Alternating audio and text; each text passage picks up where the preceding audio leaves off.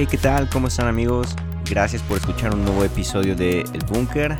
Estoy contento porque estamos ya de vuelta y la verdad es que ah, estoy algo nervioso por, por este episodio del cual vamos a hablar el día de hoy porque no me gustaría que suene como, no sé, como un como una charla motivacional ni, ni una de esos audios de, de autosuperación o, cosas así porque pues realmente creo que esa no es mi principal intención.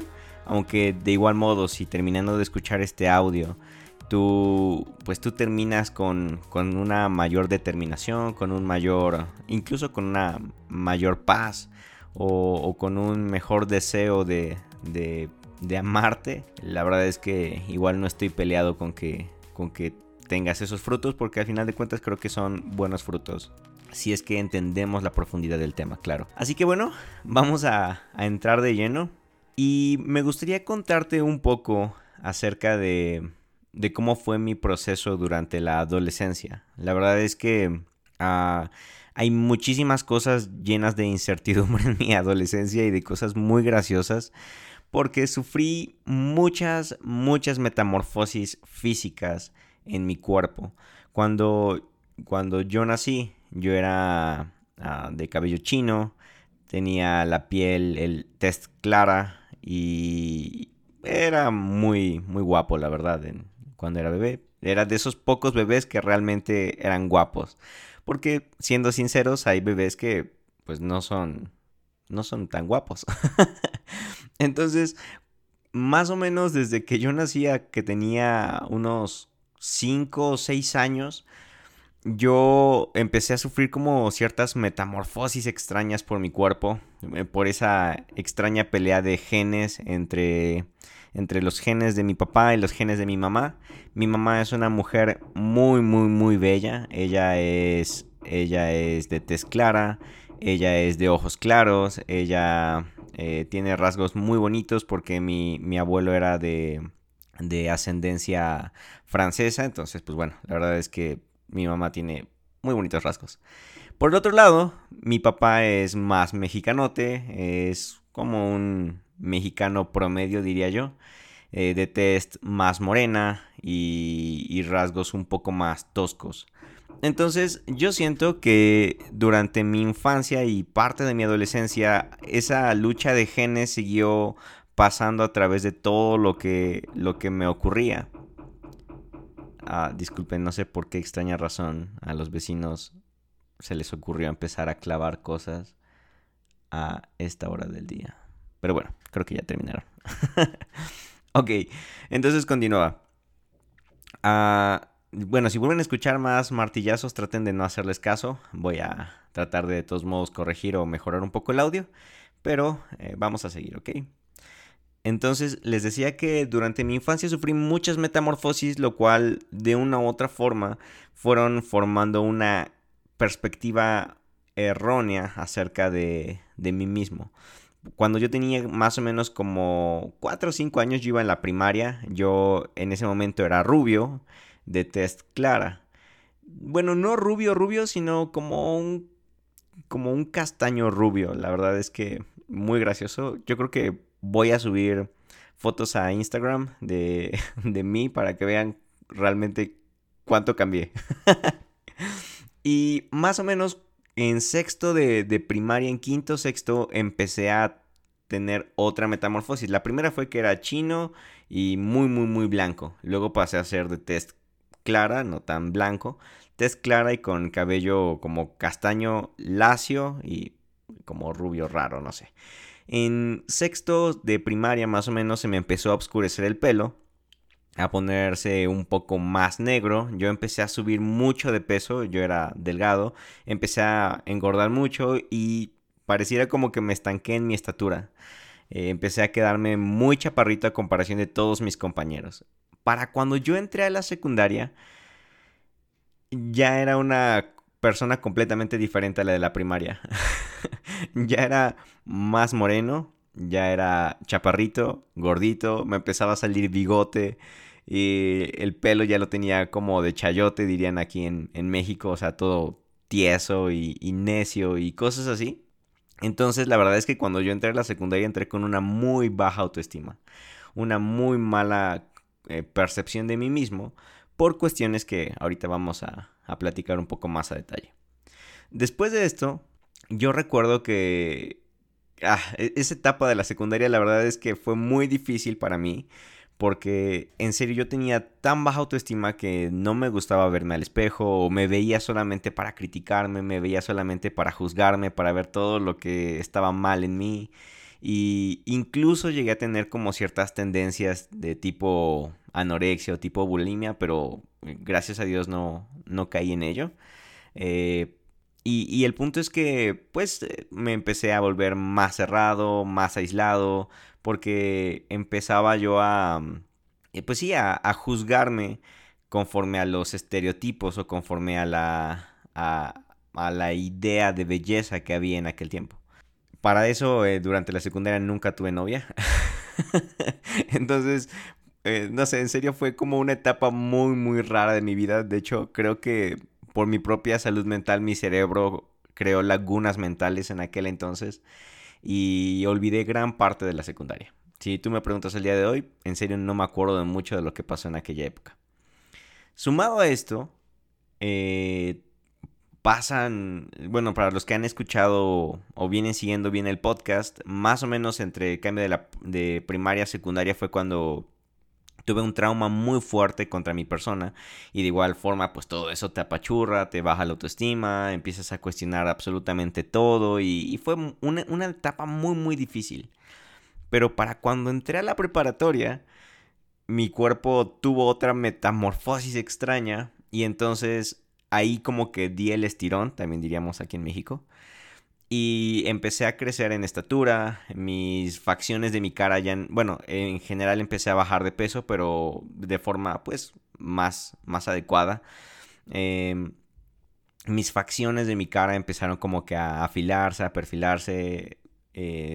no sé, empecé como a, como que a agarrar cierto, eh, no sé, un, físico más, más, ah, más estereotipado para aquel tiempo o, bueno, ni siquiera estereotipado porque la verdad es que obviamente los estereotipos son inalcanzables. Pero eh, digamos que era... Digamos que ya no era feo. Dejémoslo así. Busco palabras demasiado eh, rebuscadas y creo que eso es lo que quiero transmitir. Al final de cuentas, cuando entré a la preparatoria ya no era tan feo. O sea, ya era más agradable a la vista. Y pues yo me empezaba a ver al espejo ya con un poco más de cariño, con un poco más de amor por lo que veía estéticamente en mí. Entonces cuando yo entro a la prepa, entro con toda la actitud, con todo el carisma, con toda la, energía, con, toda esa, no sé, con, toda esa vanagloria que te puede llegar a traer eh, un mejor nivel de belleza. No sé si hay alguien por ahí que me está entendiendo. Entonces cuando yo entro a la preparatoria, eh, dije, ahora sí, voy a desquitar con todas las mujeres que pueda que en la secundaria me rompieron el corazón, me las van a pagar, me voy a conquistar a todas y no sé, empecé a tener esa mentalidad tan tan hueca acerca de de estándares de belleza, acerca de autoestima, de crecer el ego y llegué a desarrollar una autoestima pues ya no, digamos que la tenía abajo llegué a la mitad y luego le empecé a crecer pero de forma enfermiza. Y pues las cosas no salieron tampoco muy bien. Eh, llevé a mi. Llevé mi vida a muchos. a, muchos vicios. Eh, llevé mi vida a muchos escenarios que la verdad me arrepiento de, de, haber estado allí. Y al final de cuentas, todo eso que. en lo cual yo había apostado por tanto tiempo que era el vestirme bien, el comprar buena ropa, el, no sé, peinarme como era de moda en aquel tiempo y caminar y hablar y escuchar la música. O sea, era tan, pero tan parte de, de esa cultura que cuando me di cuenta de, de quién era en ese momento, ya no era yo. Definitivamente no era yo. Entonces, en aquel tiempo, ya cuando tenía yo unos 17, 18 años, terminó como aquella metamorfosis y me estanqué en estatura, dejé de crecer de, estatura, el cabello se me empezó a, hacer como más delgado e incluso se me empezó a caer un poco, para cuando entré a la universidad otra vez ya era una persona completamente diferente. Como que me estanqué, no al grado como de cuando era la secundaria de ser gordito, morenito, chaparrito, bigotón y chistoso, pero digamos que ahora estaba, no sé, un poco más promedio. Un, raro, no sé explicarlo nuevamente. Cuando entré a la universidad y al mismo tiempo retomo mi, mi, relación y mi identidad en Dios, me doy cuenta de que había desperdiciado tiempo, había malgastado mucho dinero, había, me había enfocado en cosas tan pero tan vanas que no tenían importancia y me enojé conmigo mismo. Entonces empecé ahora a tomar una actitud de, ah, no sé, como de me voy a enfocar en, crecer internamente, me voy a enfocar en leer, me voy a enfocar en, en desarrollar la persona por quien, de quien realmente soy, por dentro. Y ya llevo 10 minutos contándoles esto, pero al final de cuentas, cuando termino de, de, bueno, no, no terminé de nada, más bien, cuando me topo eh, con, con, libros acerca de, de autoestima, con libros de superación y con cosas así, yo me daba cuenta que aún así estaban enfocadas en cosas muy vanas, en cosas que seguían siendo independientes de mí. Por ejemplo, decían, tú tienes que eh, tener éxito en lo que te gusta, tienes que buscar cosas, eh, no sé, tener un buen auto, un buen trabajo, cosas así. Y al final de cuentas eso te va a dar una buena autoestima porque vas a estar logrando lo que tú quieres. Seguían siendo cosas que eran ajenas a mi, a mi ser, a mi esencia. Entonces em, abandoné ese tipo de lecturas y, empecé a leer un poco más de teología, un poco más de filosofía y cosas así. Para ese entonces empiezo a leer acerca de ah, como corrientes o doctrinas un poco más ah, reformadas o, de, aquel, sí, de, aquella, de aquellas tintes ah, reformadas y cosas así. Y algo muy curioso que sucedió en la, en la época medieval eh, y parte de la reforma es que se concluyó que el hombre era el peor de los gusanos y el más pecador de todos los que de todo lo que pudiera existir sobre la faz de la existencia.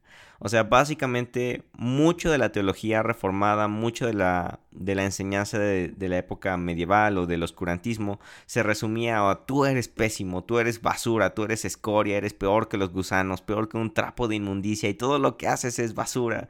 Y entonces cuando yo empiezo a leer eso, yo ya había alcanzado una autoestima sana, considero yo, para aquel tiempo. Eh, ya no me enfocaba en cosas vanas y al mismo tiempo ya no era inseguro o tan inseguro como, como antes en la secundaria. Y cuando yo empiezo a leer acerca de, de, este tipo de teología, la verdad es que considero yo que me volvió a hacer mucho daño en cuestiones de autopercibirme a mí mismo. Me hizo mucho daño en cuestiones de mi autoestima. Porque entonces todas aquellas esas ideas que yo tenía de debo de debo de amarme, debo de conocerme, debo de mejorar quién soy por dentro, vinieron a ser derrumbadas por frases como eres basura, solamente necesitas a Dios, eres una porquería que necesita la gracia de Dios.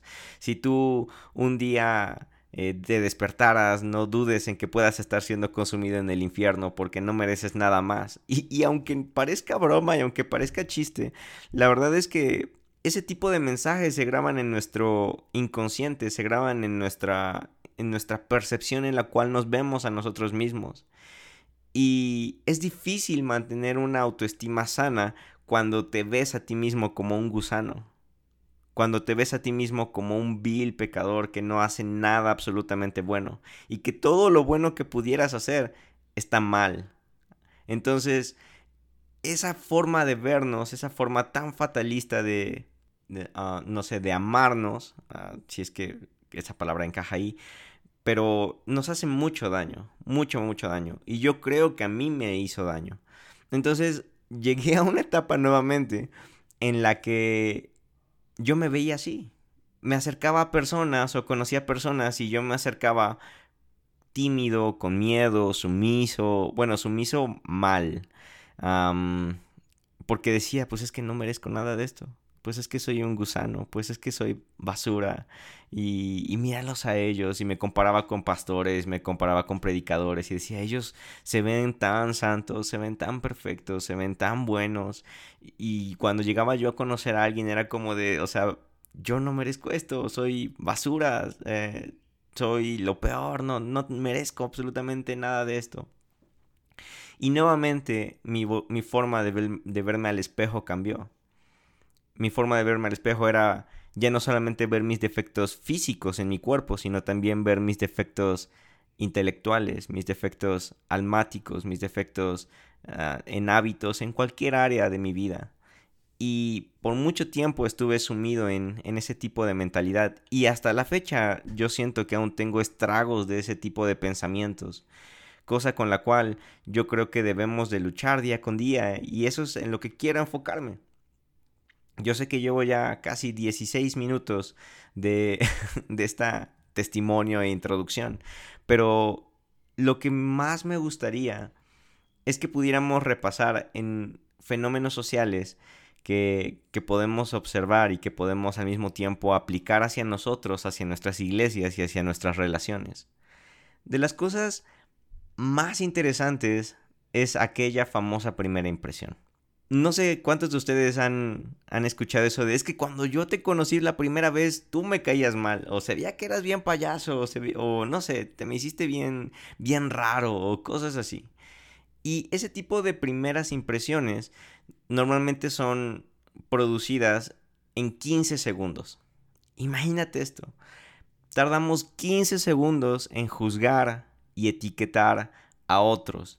Y es bien chistoso, no, no apunté los porcentajes, pero más o menos era el 55% es por lo que observamos, o sea, físicamente, ya sea los rasgos, los genes, el cabello, la vestimenta, todo eso. Después de ahí era un treinta y tantos por ciento el lenguaje corporal, cómo camina, cómo habla, los ojos, todo eso, y, el menos del 10% aproximadamente era lo que dices. Y de ese menos del 10%, la gran mayoría era el cómo lo dices. O sea, realmente lo que tú decías o lo que tú dices es tan, pero tan poco ah, al momento de dar una buena impresión que no importa, importa todo el resto. Así de buenos somos para juzgar y etiquetar. Y lo curioso o lo interesante de esto es que así mismo nos pasa a nosotros. Muchas veces no nos gusta vernos al espejo porque tenemos 15 segundos en los cuales nos juzgamos y nos etiquetamos a nosotros mismos. Pero llevando esta misma analogía, luego, ¿qué pasa de que esas personas que les dijiste, es que cuando recién te conocí me caías mal? Y de pronto lo sigues conociendo más a detalle y lo conoces más y conoces su corazón, conoces sus intenciones, sus ideales, sus pensamientos, sus sueños. O una de dos, o terminas diciendo, sí, definitivamente no es alguien con quien yo me entienda bien. O terminas diciendo, esta persona es súper buena onda, es súper amena, bien divertida y todo lo que yo tenía pensado al principio de esa persona está mal. Simplemente la juzgué y la etiqueté de forma incorrecta. ¿Cuál fue el secreto para esto? Conocer a esa persona. Entonces, si aplicamos esa misma analogía hacia nosotros, creo que mucho se reduce a conocernos a nosotros mismos, a vernos al espejo más de 15 segundos, vernos más de un minuto, vernos más de 5 minutos y conocernos conocernos físicamente, conocernos eh, estéticamente, almáticamente, espiritualmente, intelectualmente. Y entonces nos vamos a agradar y nos vamos a caer mejor. Hay algo que cuando yo estudiaba en la, la cuando yo estaba estudiando en la universidad, mucha de mi tesis la estaba desarrollando en base a la industria de la belleza y cómo es que eso había perjudicado en muchas formas a la sociedad la industria de la belleza es tan pero tan sutil y al mismo tiempo tan aparatosa que no nos damos cuenta de que somos parte de ella. Por ejemplo, en el marketing eh, nos muestran fotos de modelos, eh, hombres o mujeres tan de, estereotipos tan lejanos, tan inalcanzables, tan perfectos, con ojos azules, ojos verdes, un cuerpo, en caso de las mujeres, ¿no? Cuerpos súper eh, bonitos. Eh, bueno, aquí acabo de caer justamente en ese error. Eh, cuerpos, no sé. el cuerpo que toda mujer desearía normalmente. Dejémoslo así, ¿ok? Y cabello, ropa costosa, olor, fragancia, no sé, estereotipos tan pero tan inalcanzables que producen en nosotros, los mortales, esa sed de querer comprar o gastar todo el dinero necesario para poder llegar a ello ves, por ejemplo, a un actor y dices, yo tengo que ser como él, y entonces ves qué tipo de ropa usa, ves que si se compra sneakers muy caros, yo los necesito comprar entonces para verme así, si se compra jeans de tal marca, yo necesito esa marca, chamarras, playeras, perfumes, lociones, reloj. Y empezamos a caer en el juego de decir, yo necesito gastar para verme como él, porque hasta que me vea como él, entonces voy a poder realmente eh, tener una buena autoestima, o voy a realmente impresionar a otros, o voy a realmente encajar en la sociedad, o voy a poder realmente encajar en, ciertos eh, estratos eh, sociales. Y eso es parte del juego del marketing y pasa tanto en hombres como en mujeres. Y es triste porque sacan provecho de nuestra baja autoestima y por eso es que yo hoy en día veo el amarnos como un acto de protesta o incluso como un acto de rebelión, porque cuando tú te amas a ti mismo, cuando aprendes a conocerte a ti mismo, entonces ya no vas a caer en esos juegos del marketing y decir, necesito comprar esto, o gastar esto, o operarme esto, para poder entonces lograr aquello. Ahora vas a, si te vas a comprar algo, te lo vas a comprar porque simplemente te gusta, para ti, porque te sientes bien con ello. Y aquí es donde quiero hacer un pequeño paréntesis no crean que estoy diciendo que comprar ropa cara o sneakers caros o relojes o nada de esto es malo en sí mismo. Es malo cuando lo vuelves tu ídolo. Es malo cuando lo vuelves tu meta, tus objetivos, tus sueños. Es malo cuando tú piensas que hasta que tengas un, un abdomen plano o hasta que tengas el cuerpo que deseas de tus sueños, vas a ser alguien en mi caso, por ejemplo, yo me quedé de test morena entre mis muchas metamorfosis y por mucho tiempo vivía complejado y aún a veces la verdad es que todavía digo, si yo fuera de test clara, siento que, no sé, sería mejor aceptado o tendría mejor, mejores accesos o cosas así. Parte de lo que la sociedad nos ha heredado. Y es que es curioso, pues en la posmodernidad en la cual vivimos, todo se volvió tan subjetivo y todo se volvió tan pasajero que nos enfocamos en aquellas cosas que actualmente son tendencia y queremos ser parte de ellas. Tanto, tanto es así que estaba leyendo un artículo que es parte del, del que me motivó a hacer este episodio, en el cual dice que niñas en Latinoamérica principalmente era el estudio. Niñas de 14 a 25 años pasan aproximadamente 3 horas al día pensando en cómo mejorar su cuerpo. 3 horas al día solamente dedicadas a ver, a pensar en cómo podrían verse mejor, ya sea a través de ropa, ya sea a través de hacer ejercicio o a través de eh, operarse o hacerse cirugías o cosas así. Esto traducido son 45 días al año perdidos, completamente perdidos en querer ser alguien que no eres. Un mes y medio pensando en cómo alcanzar un estereotipo impuesto de forma temporal, porque eso es lo más chistoso, que los estereotipos cambian. La belleza de hoy no es la belleza de hace 5 años o de hace 10 años o incluso de hace un año. Y al final de cuentas, si nos enfocáramos solamente en formar parte de las tendencias, formar parte de los estereotipos, alcanzar aquello que la sociedad dice que realmente es lo bello, lo hermoso, entonces nunca nos vamos a sentir parte.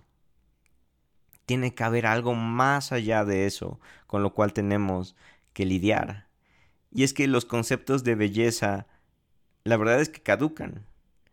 Son son muy, muy ah, muy breves. Por eso es que son una trampa, son un, juego en el cual nunca vas a poder salir. Y, me preocupa mucho porque las tasas de, de bulimia, las tasas de anorexia en Latinoamérica, incluso las tasas de suicidio, mucho de todo esto es impulsado por querer ser alguien que no eres, por querer tener algo que no tienes, por querer tener un cuerpo el que no tienes, por querer tener una estatura que no tienes, por querer, no sé, cualquier cosa que en este momento no tienes y eso nos hace daño, porque empezamos a vernos con los ojos de la cultura, con los ojos de la sociedad, con los ojos del tiempo, y no es sano para nadie.